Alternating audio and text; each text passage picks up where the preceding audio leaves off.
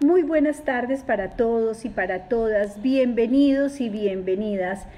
Vamos a hablar hoy de la autoestima, de ese concepto de valor personal y de la resiliencia en estas situaciones y en épocas de crisis.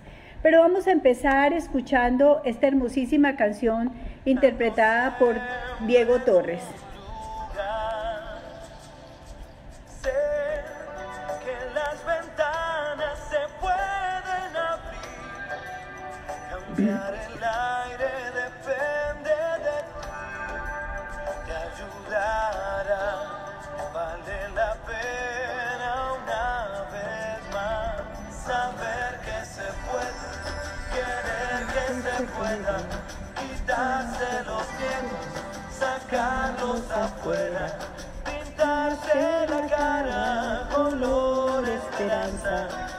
tentar al futuro con el corazón.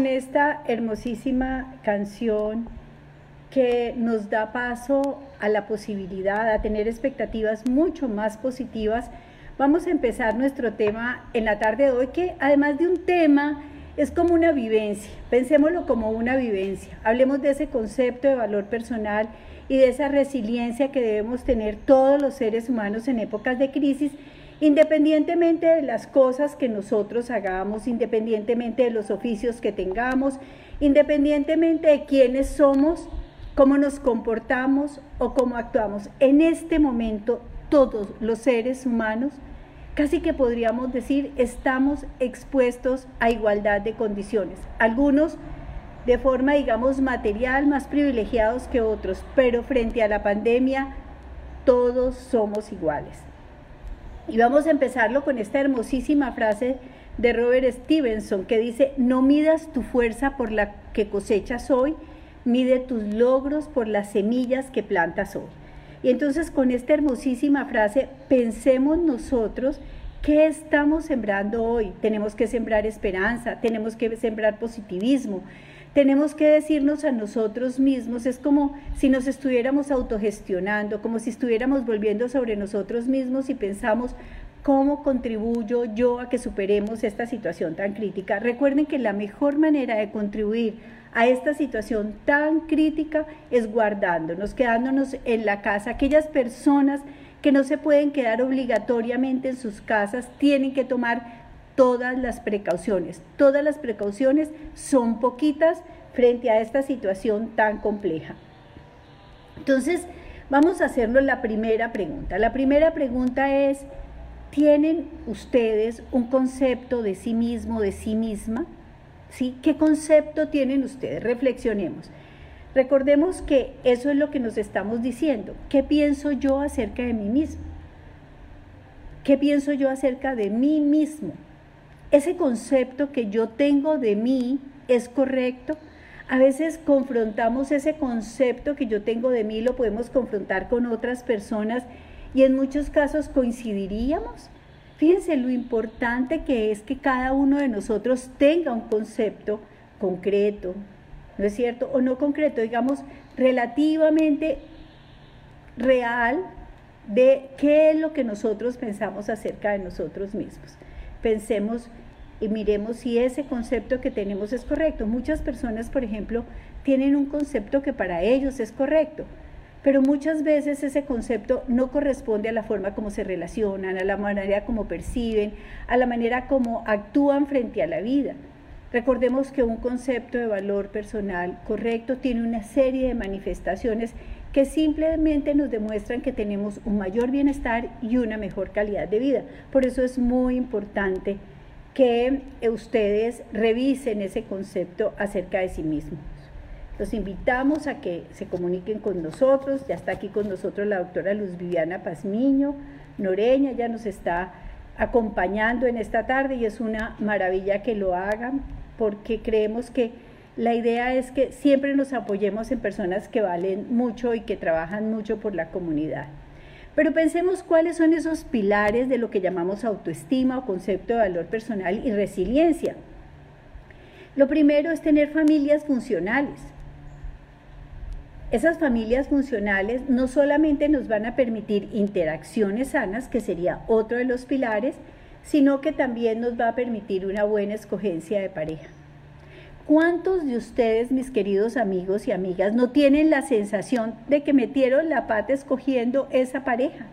Y hay una pregunta que nos hacen y es, ¿usted se volvería a casar con esa persona? Muchas personas contestarían, ah, ah, otras dirían sí, una y mil veces más. Ahí está la diferencia en si hemos hecho o no una buena escogencia de pareja, pero eso lo vamos a ver más adelante. Vamos a empezar por esas familias funcionales, porque la familia no solamente es un núcleo básico de la sociedad, la familia no solamente son lazos de consanguinidad o personas que viven bajo el mismo techo. No, la familia es una estructura muy dinámica, es una interacción de afectos es lo que nos permite a los seres humanos desarrollar vínculos y apegos que van a facilitar que cuando seamos unos adultos o a lo largo de la vida seamos sanos mentalmente y obviamente también sanos físicamente. La familia le permite a usted en esos vínculos y en esos apegos sanos creer en ustedes como hombres o como mujeres, como padres o como madres, si es su decisión, obviamente y gozar de la vida familiar, porque acuérdense que una familia no solamente es papá, mamá e hijitos, ¿sí? Sino que una familia puede ser él o ella. Aquí Nuri que dice, no, no repetiría. bueno, bueno, mi querida Nuri, un abrazo muy grande. Otros dirían, sí, repetiría y te repito, con el mismo muchas veces. Pero las familias gozan, volvemos, de esa vida familiar. Y eso es muy, muy importante.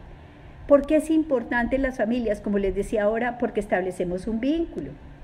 Porque las familias nutridoras o las familias funcionales son familias vitales. Irradian alegría, irradian fuerza, son sinceras, dicen las cosas como las están sintiendo y pensando sin agredir u ofender a los otros. Son honestas, dan amor, dan comprensión, dan apoyo, la autoridad no prima sobre el amor. El amor es lo más importante en esas familias. Son esos papás y mamás que se desviven por sacar sus hijos adelante y lo vemos en muchos ejemplos que tenemos a nuestro alrededor. Mujeres y hombres que se rompen el alma por sus hijos para sacarlos adelante, para que sean los mejores, no necesariamente para que tengan lo que ellos no tuvieron, no, para que esos hijos e hijas tengan las mejores opciones y las mejores posibilidades de vida. En cambio, en las familias conflictivas hay tensión, hay frialdad, a veces hay agresiones, hay un sentido del humor amargo, sarcástico. En esos humores, el humor es fundamental en la vida de los seres humanos, pero un humor saludable, esos que nos sacan carcajadas desde lo más profundo de nuestro ser, porque hay otros humores sarcásticos y amargos en donde siempre nos estamos burlando de los defectos de los demás, nosotros, por ejemplo, en las redes sociales vemos personas que decimos que son poco desarrolladas emocionalmente porque lo único que hacen es construir burlas a partir de ciertas personas que existen en la realidad. Y entonces cuando uno no es capaz de ser creativo y de producir un humor, digámoslo, eh, mucho más simbólico, entonces en ese momento el humor se convierte en eso, en un sarcasmo, en una amargura que es la proyección de esas cosas negativas que la gente tiene por dentro. Y estas familias, eh, por lo general conflictivas o multiproblemáticas, siempre tienen una autoridad que prima sobre el amor. Pero volvamos a esto de la escogencia. El misterio de la escogencia es eso, un misterio. ¿Por qué nos enamoramos de una persona y por qué no nos enamoramos de otra? Mire, tiene mucho que ver, uno, con los patrones familiares, porque la gente tiende a buscar en esas parejas personas parecidas a sus eh, patrones básicos, a sus patrones primarios. ¿Cuántas veces ustedes no se sorprenden, por ejemplo, en una relación con un hombre, o los hombres en una relación con una mujer, o un hombre en una relación con un hombre, una mujer en una relación con una mujer, viendo a esa persona repetir muchos de esos patrones que podían tener su padre o su madre? ¿Cuántas veces ustedes no se escuchan a sí mismos utilizando las frases que su madre utilizaba o que su padre utilizaba? ¿Cuáles, ¿Cuántas veces no vemos actitudes o conductas, ya sean amorosas, afectivas, positivas o negativas, de violencia similares a las que usted vivió en su hogar? ¿Por qué si algunas cosas fueron dolorosas y otras amables, en muchos casos usted escoge lo contrario, el opuesto o lo similar? Todavía no hemos podido develar ese misterio que es la escogencia. Lo cierto es que todos escogemos pensando en que nos iría a ir fabulosamente bien. Desafortunadamente, a veces pensamos con el deseo y ese deseo se nos puede convertir en una pesadilla. Entonces, esa escogencia nos permite formar una pareja, un nosotros, que son como todos los proyectos de vida en pareja pero también nos permite, nos debería permitir seguir siendo cada uno, un yo y un tú. Porque con el amor no basta, se necesitan otros sentimientos asociados para que esa estructura de pareja se dé. Y si no hay la solidaridad, si no hay la eh, generosidad, si no hay el compañerismo, si no hay el ser buen amantes, la pareja no se va a dar. Y ojo con eso, es muy, pero muy importante que tengamos conciencia de por qué nos estamos relacionando con una persona y del cómo nos vamos a eh, relacionar con esa persona. Entonces, dentro de esa estructura de pareja, pues está la comunicación, la afectividad, la sexualidad. Ya hemos hablado algo de eso en otros programas, pero básicamente los acuerdos en la cotidianidad. Usted se ha sentado con su pareja o con los miembros de su familia a hacer acuerdos en la cotidianidad. Ustedes se han puesto a mirar y a organizar y a planear cómo van a ser estos días en donde estamos de aislamiento primario hasta el 13 de abril. Fíjense que la mayoría de nosotros estamos dejándole al azar las cosas que están pasando. ¿Quién va a ser, por ejemplo, el encargado en caso de que escaseen los víveres de salir de la casa? ¿Quién está más protegido? ¿Quién tiene conductas de desprotección? ¿Cómo va a ser la relación y los tiempos invertidos con los hijos? En fin, tantas cosas que son los acuerdos en la cotidianidad que tendríamos que trabajarlos muy juiciosamente, muy juiciosamente. Como les decía, todo esto hace que nosotros tengamos un concepto de nosotros mismos. Ustedes saben que cuando hacemos malas escogencias es porque tenemos un concepto deteriorado de nosotros mismos.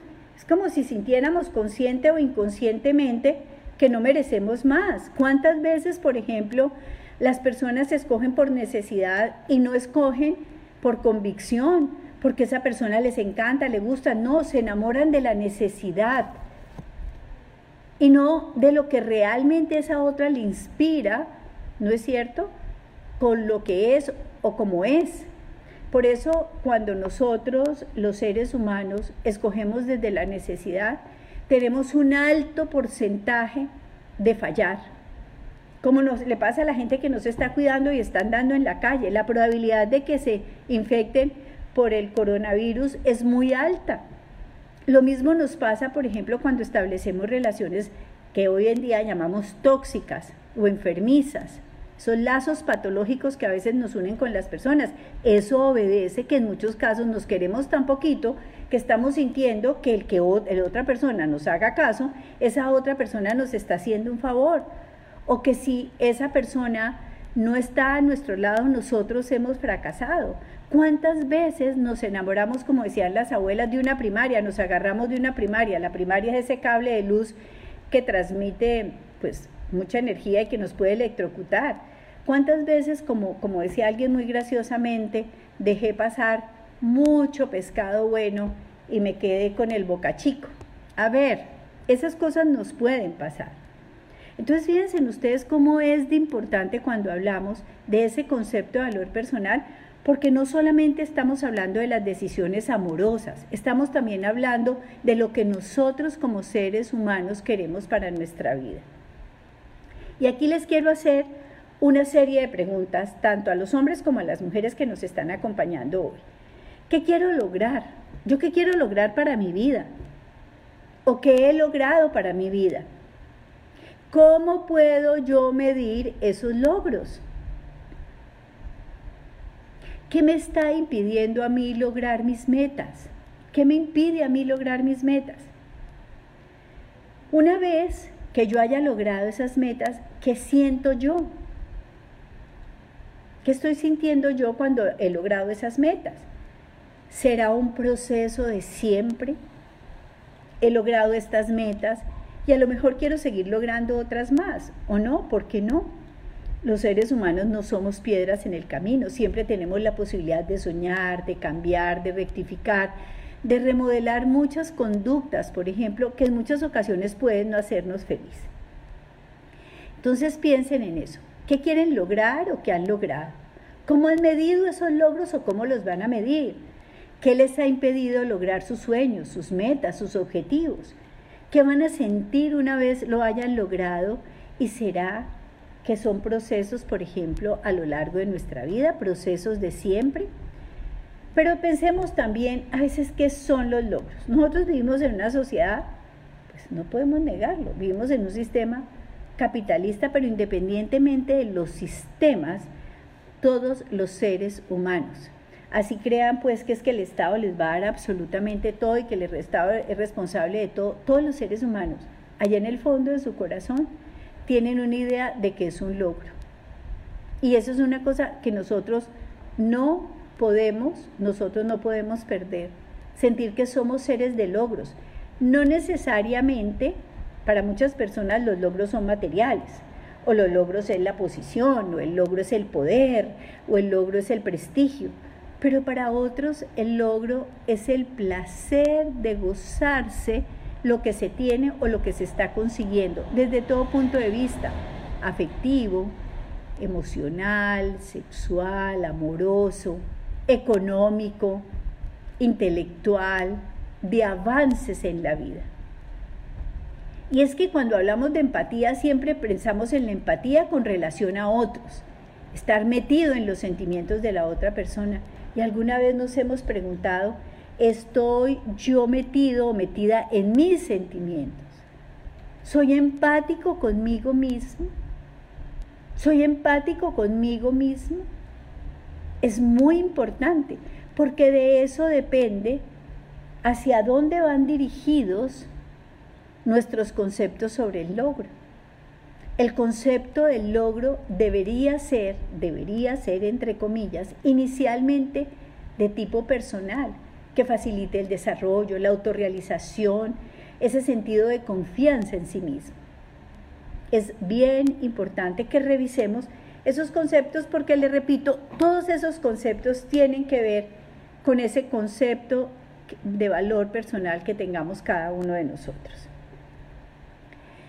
Piensen ustedes, ahorita nos han dicho, miren, es como si ustedes pendieran de un, de un hilito, ¿no es cierto?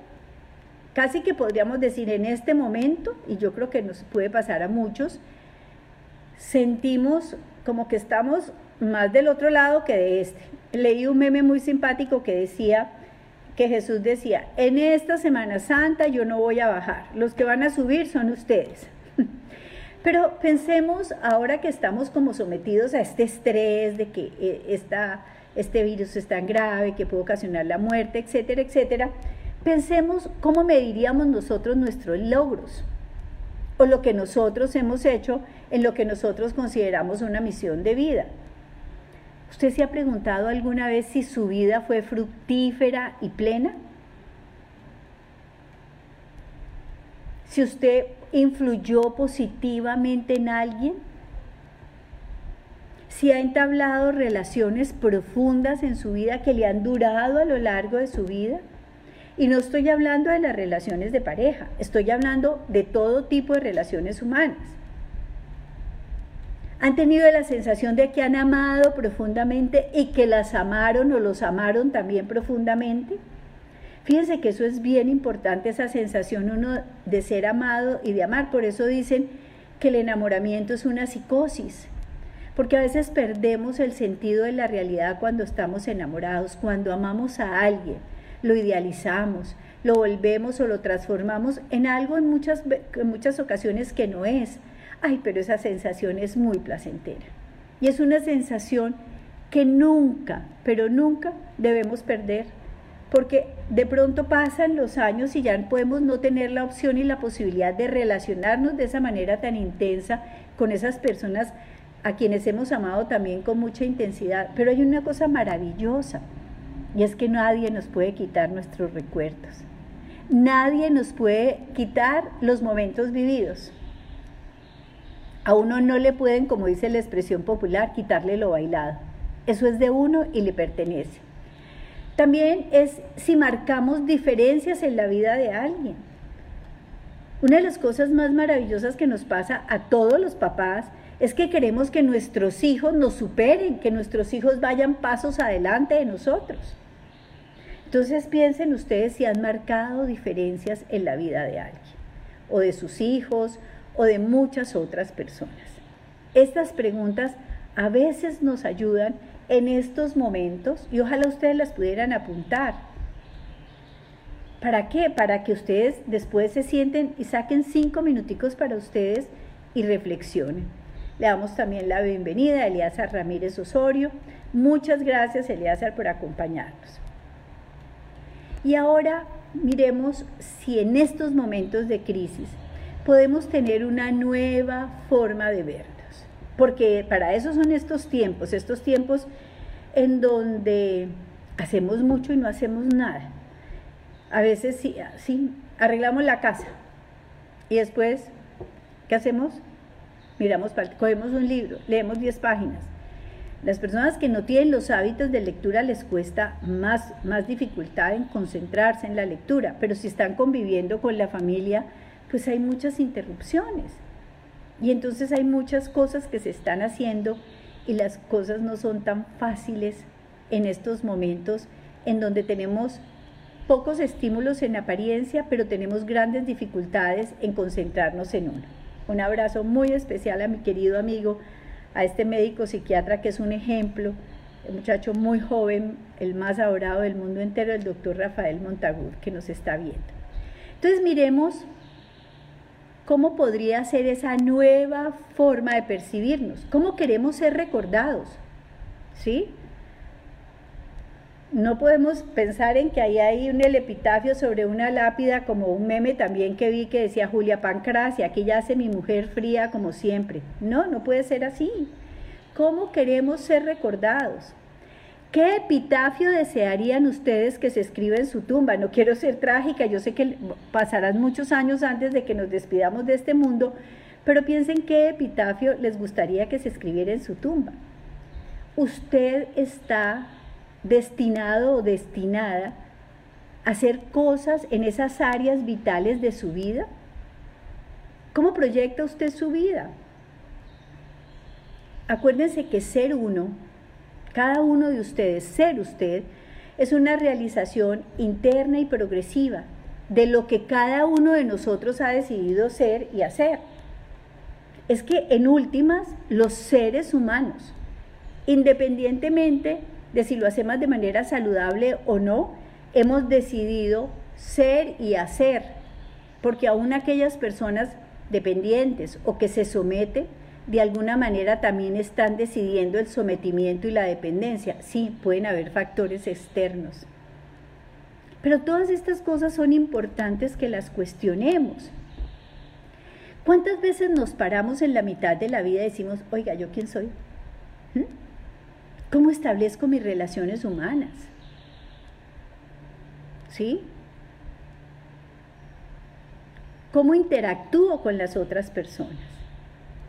Mis códigos valorativos. Mire, nosotros hoy en día, en una situación tan complicada como esta, vemos cómo los seres humanos en una sociedad, en nuestros grupos sociales, tenemos una tergiversación de los valores, agredir, ofender, dañar, calumniar, mentir, trampear, etcétera, se nos han vuelto expresiones o se nos han vuelto situaciones normales que nadie cuestiona. Hay cosas que son simbólicas. Y en esos símbolos, por ejemplo, en esas representaciones, ahí es donde expresamos, por ejemplo, cómo están nuestros códigos valorativos internos. Pero muchos de nosotros no cuidamos la salud. Yo sé que hay muchas personas que las están presionando para ir a trabajar, también sé que hay muchas personas que tienen que salir al rebusque porque tienen que llevar la comida a su casa. Pero están tomando las precauciones de vida. Si uno no cuida su salud, ¿quién lo va a cuidar por uno?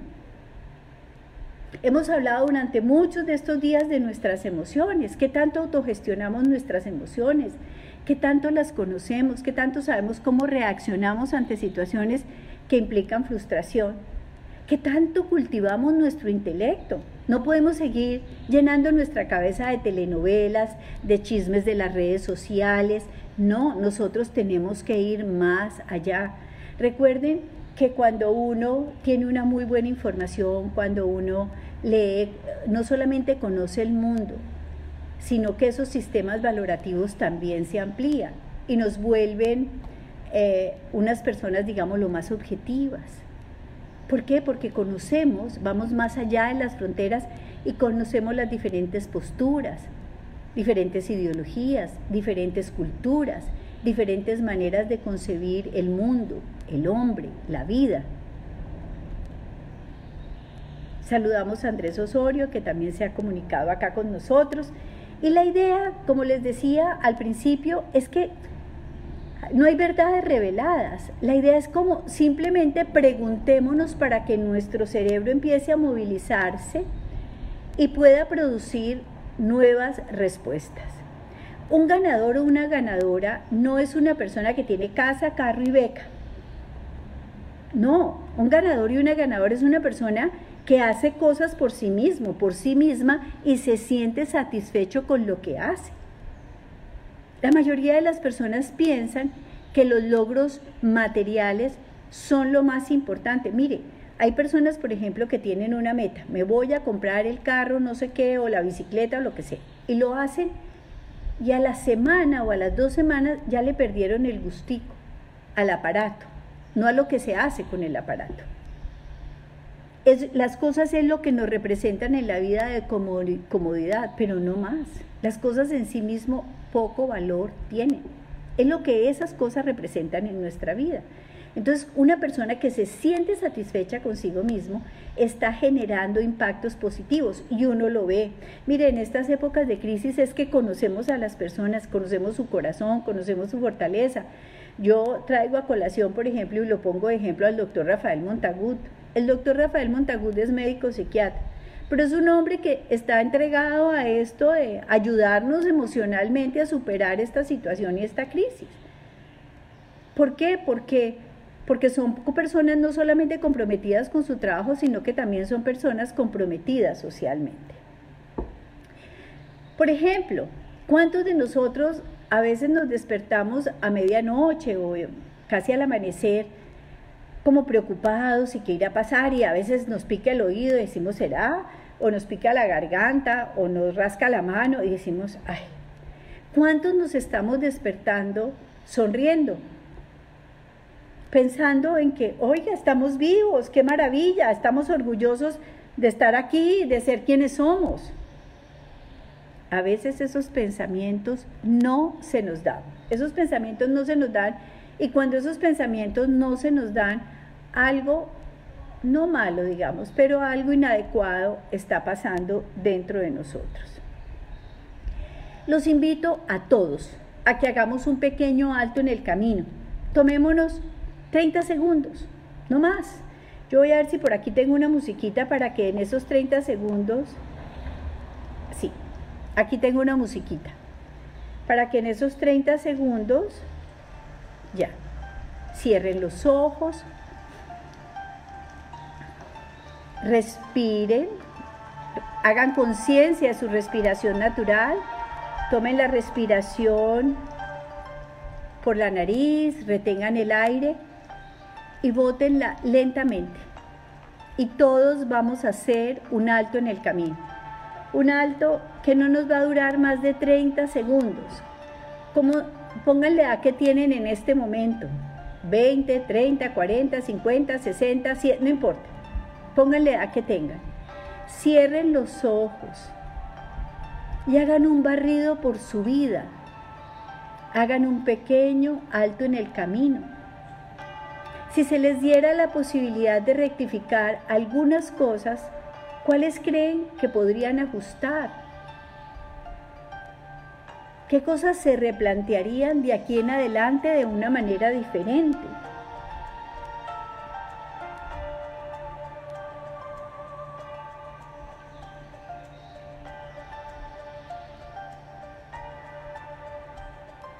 No lo echen en saco roto. Este es un lindo ejercicio para hacerlo frecuentemente. Uno puede tomar cinco minuticos por la mañana o cinco minutos por la noche y hacer esos pequeños saltos en el camino.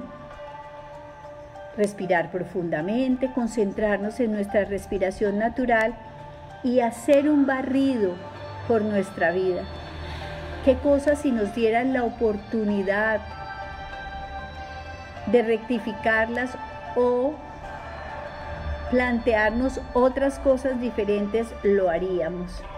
Le repito, estos saltos en el camino son muy beneficiosos, muy beneficiosos porque nos van reencontrando con nuestra verdadera esencia, que está ahogada, condicionada o maltratada por muchas experiencias negativas que podemos ir acumulando a lo largo de nuestra vida. Un abrazo muy especial a mi querida amiga Rocío Pérez que está con nosotros en este momento. Todo depende de nosotros, todo depende de nosotros.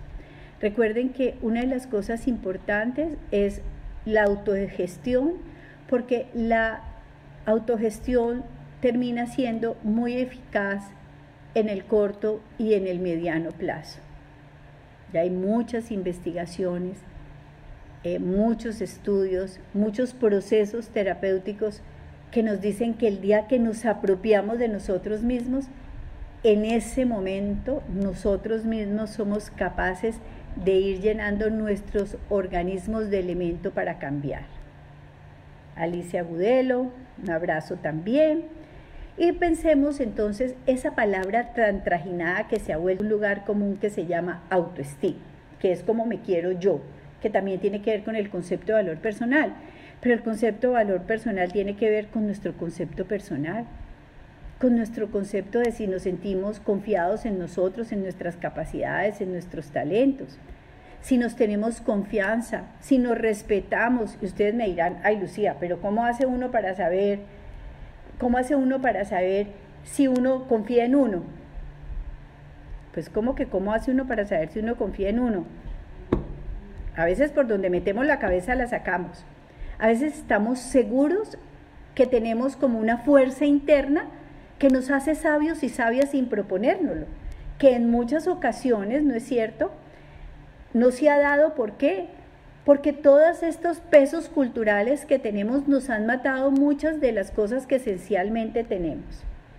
Y nos respetamos cuando no permitimos, por ejemplo, que otros nos respeten nos respetamos cuando respetamos al otro, cuando somos capaces de dar afecto sin someternos, cuando somos capaces de dar nuestras opiniones sin temor a que nos descalifiquen, cuando nuestro valor personal no está determinado por el halago, por la crítica, cuando somos capaces de no engrandecernos porque nos halaguen o achiquitarnos porque nos critiquen. Eso es bien importante es bien importante porque eso significa que ese valor personal está bien estructurado. Cuando nos gusta, con todos sus defectos nuestro cuerpo, amamos nuestro cuerpo. Cuando nos sentimos lindos, así allá más lindos, o más lindas, más inteligentes, más capaces, pero cuando nos sentimos que somos especiales. Pero uno tiene que sentirse especial para uno. Habrá gente que lo hace mejor que uno, por supuesto. Pero eso es problema de ellos. El problema de uno es sentirse bien con lo que uno hace y todos los días trabajar para mejorar. Entonces, eso es calidad de vida. La gente que tiene un buen concepto de valor personal es una persona que tiene buenas posibilidades de gozarse la vida diaria. Mire, como, como quien dice, eh, me he gozan viendo bailar, viendo bailar, gozan eh, con el trino de un pájaro, gozan si hay lluvia y gozan si hay sol, si les dicen, vea, vámonos al cerro de las tres cruces, camine, y si nos vamos, eh, vámonos a comer empanadas en la esquina. Bueno, ahora no podemos hacer nada de eso, pero bueno, son personas que dicen, ve, juguemos, tengamos un juego de mesa aquí en la casa porque estamos enclaustrados. Pues esas personas se lo gozan. Se lo gozan. Hay otras personas, por ejemplo, que a todo le ponen pero. Van al cielo y van llorando. Usted les propone algo y es, pero siempre encuentran una solución mejor. Y esas personas ya lo vamos a ver, a veces tendríamos que ponerles distancias. Pero bueno, pensemos un poco cómo son esas expresiones cuando nosotros nos sentimos valiosos. Lo primero es que nos valoramos a nosotros mismos. Lo segundo es que tenemos formas de comunicación asertivas, es decir, decimos lo que pensamos sin ofender, sin herir, sin maltratar, decimos lo que pensamos con las palabras adecuadas, en el momento adecuado y con la persona adecuada. No le mandamos razones con nadie. Expresamos, reconocemos nuestras emociones, sabemos cuándo se nos chispotean, expresamos esas emociones y las entendemos. Ese entendimiento de nuestras emociones es lo que se llama la autogestión, porque la autogestión es la que nos permite darle trámite a esas emociones y desarrollar esa autoeficacia que es tan importante para hacer cambios. Pero también somos resilientes. ¿Qué es la resiliencia? La resiliencia básicamente es la capacidad que tenemos todos los seres humanos de recuperarnos de la adversidad. Si todos revisamos un poquito la historia de la humanidad, mire, la historia de la humanidad ha sido, digamos, una constante extrema entre satisfacciones y dolores. El solo hecho ya de nacer implica dolor, pues, porque uno de la comodidad de la barriga de la mamá salir a un mundo, digamos, que hasta cierto punto es hostil y lo visten y le ponen pañales y empiezan a ponerle reglas y bueno, en fin, ya sabemos todo lo que implica eh, sobrevivir. Entonces, una de las cosas es que si revisamos la historia de la humanidad, la historia de la humanidad ha estado llena de guerras, de pestes, ¿no es cierto? de muchas situaciones, digamos, arbitrarias dadas por el poder. En el caso, por ejemplo, de las mujeres, esos niveles de sometimiento y de crueldad con nosotras a lo largo de la historia ha sido una cosa bien compleja y bien difícil. Pero si nos venimos solamente al siglo XX, bueno, en la Edad Media las pestes acabaron con el 80% de la población europea. Ahí aprendieron que, que las aguas negras y las aguas claras habría de las aguas de consumo había que separarlas, por ejemplo. Pero también si nosotros nos vamos al siglo XX, los más optimistas dicen que en la Segunda Guerra Mundial murieron 46 millones de personas y los más pesimistas dicen que 100. Entonces pónganles ustedes un promedio, pudieron morirse entre 60 y 70 millones de personas. Estábamos revisando las cifras del H1N1, no sé si lo estoy diciendo en el orden, pero también murieron miles de personas. Entonces los seres humanos, ¿qué es lo que estamos? Somos depredadores de la naturaleza. Cuando uno ve los delfines llegar nuevamente a Santa Marta, uno dice, Dios mío, ¿qué es lo que nosotros estamos haciendo? Entonces, fíjense en ustedes cómo ser resiliente no solamente es ser capaces de recuperarnos de la adversidad, sino también transformar nuestra realidad. Cuando nos queremos, vivimos nuestra afectividad, de una manera sana, sin subyugar, sin maltratar, sin herir, sin someter, y además nos gozamos sexualmente. Gozamos nuestra sexualidad. de una manera sana, positiva, responsable. La mayoría de la gente piensa que, por ejemplo, tener sexo seguro, como ahora que nos tenemos que poner mascarillas, ¿cuál es la diferencia entre ponerse una mascarilla y ponerse un condón? Pues perdóname, ninguna. Ambas nos están previniendo de posibles infecciones, de enfermedades de transmisión. Y entonces, fíjense en ustedes cómo para algunas cosas vemos algo como natural y para otras lo vemos como antinatural. ¿Dejamos de ser humanos porque tenemos una mascarilla, porque nos tenemos que poner unos guantes? Pues no. Lo mismo pasa con una sexualidad sana. Si tenemos sexo seguro, vamos a evitar infecciones de transmisión sexual, embarazos inoportunos, controlamos el embarazo adolescente, vivimos la sexualidad como tenemos que vivir la vida de una manera responsable. Y ese concepto de valor personal tiene expresiones. Por ejemplo, la gente toma decisiones pensadas y evaluadas. Somos capaces de negarnos y decir no a peticiones que no deseamos. No, es que la noche oscura, la vaca negra, yo que no veo, es que no sé qué, es que todo conspiró y dije que sí. No, pues dijo que sí era porque lo deseaba a no ser que haya sido víctima de un chantaje, de un sometimiento, de una presión exagerada. Pero la idea es que los seres humanos podemos negarnos a peticiones que no deseamos.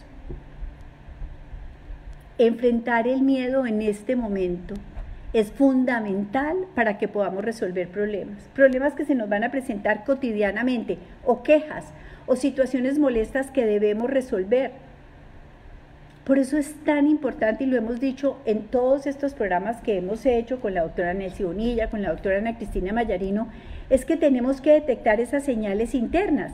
¿Qué siento? ¿Qué estoy sintiendo en este momento? ¿Cómo estoy? ¿Cómo es mi estado de ánimo? Comuniquemos esas cosas que tenemos adentro. Y algo muy importante en las expresiones de valor personal, no nos comparemos con los demás porque el que se compara pierde. Mire, yo les pongo el ejemplo de los atletas.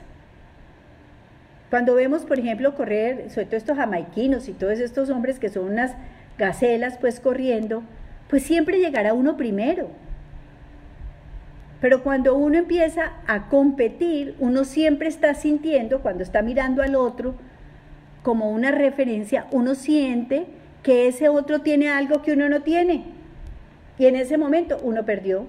En ese momento uno dejó de ser uno para convertirse en querer ser como un otro. Sí, entendamos, siempre habrá más lindos, más inteligentes, hablarán 25 idiomas, tocarán 80 instrumentos, pero cada uno de nosotros tiene unas características especiales y únicas que tenemos que aprender a descubrirlas a lo largo de la vida y lo más importante, gozárnoslas. ¿Por qué no nos podemos gozar como somos? Estos espacios donde estamos encerraditos son absolutamente una oportunidad que nos está dando la vida para eso, para volver sobre nosotros mismos. Por eso es que las personas, aunque uno no lo crea, mire, las personas que, que tienen un buen concepto de sí mismas, por ejemplo, no viven ofendiendo, no utilizan a los otros como objetos de burlas, son íntegros, son honestos, son responsables, son amorosos, son compasivos, todo eso como que les fluye, uno dice, ay, esa gente, esa persona es como una caja de música, ¿sí? No es que no tengan sufrimientos, no es que no tengan malos momentos, no es que vivan sobre una nube de algodón, no, pero consideran este mundo un lugar mejor. Uno ve personas que todo el día hablan mal de Colombia. Y uno dice, bueno, si usted vive tan maluco, ¿por qué no ha ido? Pues sí, muchos dirán, no es que yo no me puedo ir. Entonces, usted no se puede ir, se tiene que quedar aquí, haga lo posible por amar este terruño. Es su tierra. Góceselo. Hay que tener fe en nuestras propias competencias. Puede que usted sea, usted pegue ladrillos, pero pegue los ladrillos bien. Acuérdese que un ladrillo mal pegado puede ocasionar una tragedia. ¿Sí? Si uno siente que uno es capaz con algo, uno solicita la ayuda de los demás. ¿Para qué estamos los terapeutas, por ejemplo? con el doctor Rafael Montagudo ya hablábamos. Hemos abierto, digamos, opciones y posibilidades para poder seguir aprovechando la tecnología atendiendo pacientes. ¿Por qué? porque hay personas que necesitan ayuda, pero nosotros también necesitamos ayuda. Y a veces nos comunicamos con los amigos y les preguntamos cómo están. Hoy llamé a un amigo muy querido y me dijo, hola, ¿cómo estás? Le dije, solamente llamaba a preguntarte cómo están, cómo estás tú y tu familia. Luchita me dijo, no sabes cómo te agradezco esa llamada. Esas cosas realmente nos hacen sentir muy bien con nosotros mismos. La persona, por ejemplo, las personas que nos rodean son nuestro mejor recurso. Hay una expresión popular que dice que uno en la vida no necesita cosas materiales, sino que necesita amigos. Y eso sí que es cierto. Los amigos siempre serán una maravillosa posibilidad y acuérdense, siempre están ahí cuando los necesitamos. Así estemos un poco distantes por muchas razones, pero el día que los necesitamos van a estar ahí. Por eso repetimos, hasta la saciedad. Si usted se valora, valora a los demás. Si usted es de esas personas que siempre tienen una solución o algo positivo para dar, usted va a irradiar esa confianza y esa esperanza en los otros, como la canción de Diego Torres que escuchamos al principio. Nos aceptamos totalmente a nosotros mismos como seres humanos. Somos capaces de identificar esos sentimientos y pensamientos negativos y decir, no, momentico, alto, esto que estamos viviendo es una crisis, pero esta crisis nos va a dar muchas otras oportunidades. ¿Por qué? Porque miren, nosotros ahora una vez superada la parte de salud van a venir otros problemas seguramente. Pero esos problemas que van a venir son problemas que siempre tendrán una solución y que servirán para hacernos a nosotros mejores personas. Por el contrario, mire, esto no es un juzgamiento, pero yo sí quisiera que nos pusiéramos la mano en el corazón, porque muchos de nosotros, por ejemplo, podemos tener a veces un pobre concepto de nosotros mismos. Y entonces estamos llenos de temores y de ansiedades y vivimos anticipando la tragedia y el mundo se va a acabar y bueno, y esto no dormimos, tenemos unos grados exagerados de ansiedad, eh, vivimos siempre mirando eh, dónde está el problema cuando nos llaman y nos dicen, oímos... Eh, al presidente o a los ministros o a los alcaldes o a los gobernadores dándonos posibilidades, nos están engañando, nos están ocultando la verdad. Perdónenme. Esos compartimientos y esos pensamientos son autodestructivos, son negativos y no nos sirven para nada. Porque independientemente de que fueran o no fueran ciertos, no podemos hacer absolutamente nada con ellos. Entonces, ¿por qué nos amargamos con cosas con las que no podemos hacer absolutamente nada? Sí, fíjense que detrás de eso son personas que sienten que valen poquito. Todo lo para ellos es poquitico y chiquitico por lo general desconfían de la gente y siempre sienten que los van a engañar, que los van a pisotear, que los van a menospreciar. Y cogen un detalle y lo vuelven, mejor dicho, un grano de arena, lo vuelven un desierto. Se ahogan en un vaso de agua, de un vaso de agua hacen una tormenta. Viven anticipándose a lo peor y lo que es peor, atraen malísimas energías y entonces como que dicen, vea, a esta persona todas las calamidades le llegan todos nos llegan calamidades en algún momento de la vida, pero tenemos que aprender a superarlas. Estas personas viven a la defensiva, saltan como un caucho por cualquier cosa. Son desconfiados, son muy desconfiadas y muchas veces sufren de soledad y aislamiento, pero también los vemos a veces abusando, por ejemplo, de la bebida, a veces los vemos abusando de sustancias, a veces los vemos sumergidos en unos mundos extraños o raros, a veces vemos que son personas que tienden a acosar sexualmente a otras personas, porque como no se sienten lo suficientemente hábiles para conquistar o seducir, quieren imponer eh, a la fuerza, digamos, ciertas conductas o comportamientos de contenido sexual. Miren, situaciones como la que estamos viviendo no solamente vulneran nuestro, eh, nuestro concepto de valor personal, sino que nos ponen en una situación de indefensión. Pero si a esto le sumamos, por ejemplo, los que trabajamos independientes, pues que trabajo no hay, o las personas que sienten que uno de sus miembros se murió, o están en un duelo porque están enfermos, o porque están muy solos, encerrados en sus casas. La enfermedad, por ejemplo, nos sentimos enfermos. Todo eso vulnera nuestro concepto de valor personal, pero ¿sabe por qué lo vulnera?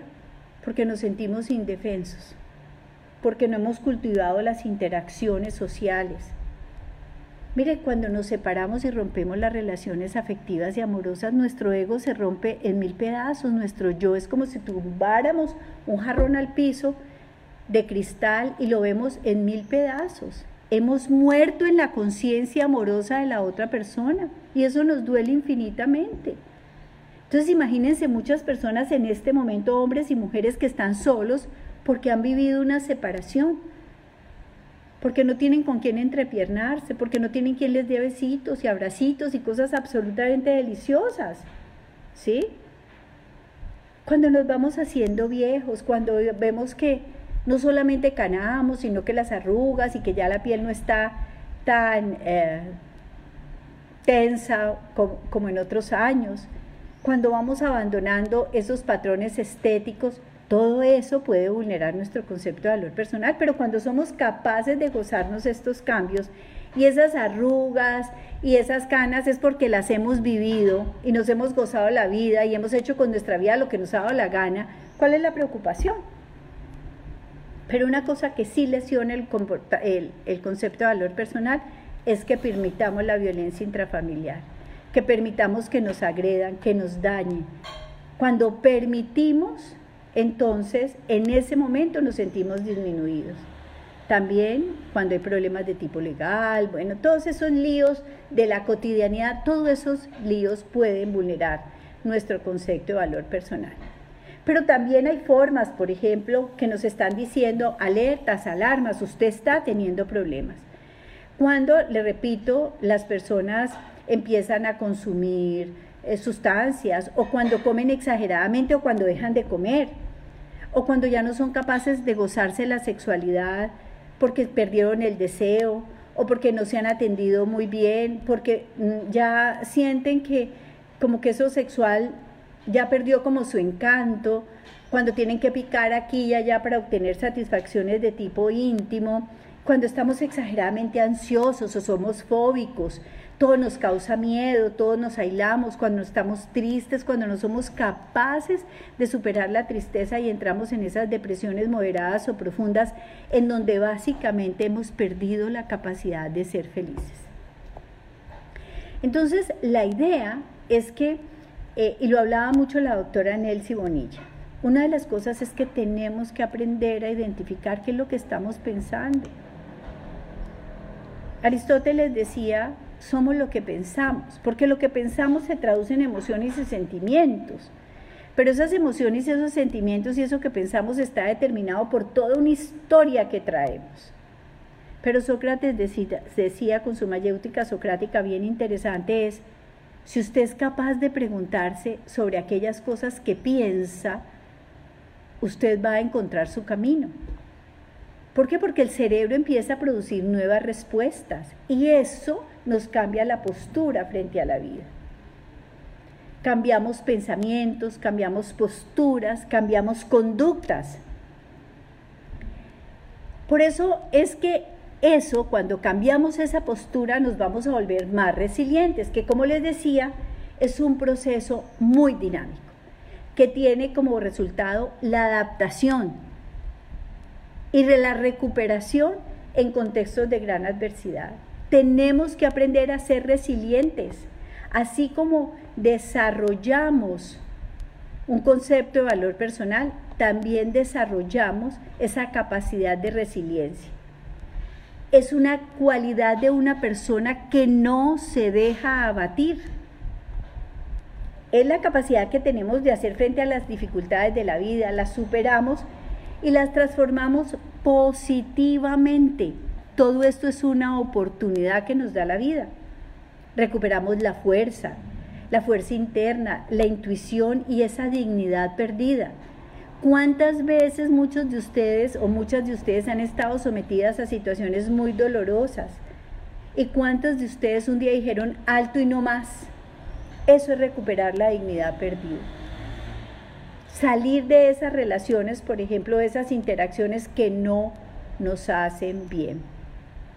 Lo cierto, mis queridos amigos, es que, bueno, se me fue el tiempo rapidísimo, es que la reparación y el perdón nos detienen muchos ciclos de debilidad. Recuerden lo que les he dicho siempre. El perdón sin reparación es solo una palabra. Pero una de las cosas importantes es que si queremos transformar estas situaciones que estamos viviendo, tenemos que hacer participación social. El hecho de que estemos metidos en nuestra casa no significa que nosotros no podamos interactuar con otros.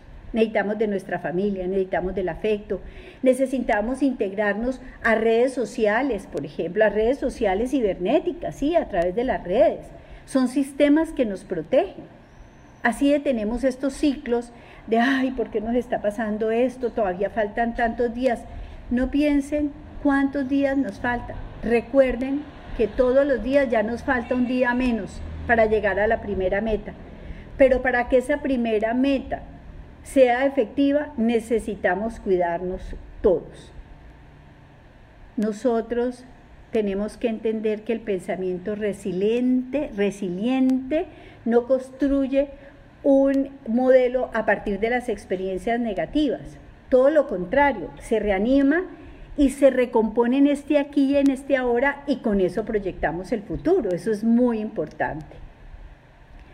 Por ejemplo, un tutor de resiliencia es reírnos de nosotros mismos y ver el lado positivo de la vida. Encontrar ese mundo espiritual que no necesariamente tiene que ser religioso, pero sí la confianza de pronto en un ser superior, en unas energías que nos cuidan, en algo que nos hace que esta vida tenga un mayor sentido. Es relacionarse con personas que nos aporten, ¿no es cierto? Que nos den esperanzas para mirar el porvenir de una manera mejor y planear nuestro proyecto de vida con nuestra familia, con nuestra pareja, tener metas, tener objetivos, tener sueños, tener caminos. Lo cierto es que, bueno, ya se nos acaba el tiempo, pero lo más importante es que entendamos que siempre tendremos las opciones para construir un mundo mejor. Les mando un abrazo grandísimo, grandísimo y les digo, no los conozco a muchos de ustedes, pero los quiero mucho. Eh, y hacemos esto todos los días y créanme, no es una postura de generosidad, a lo mejor es la postura más egoísta de todos, porque es una manera de estarnos relacionando con ustedes, de darle un sentido también a todo este tiempo que tenemos y decir, aquí estamos eh, acompañándolos y acompañándolas. Les mando un fuerte, un fuerte, un fuerte abrazo, los quiero mucho, les repito, y mañana de 2 a 3 de la tarde tendremos otro tema del que hablar. Chao, chao.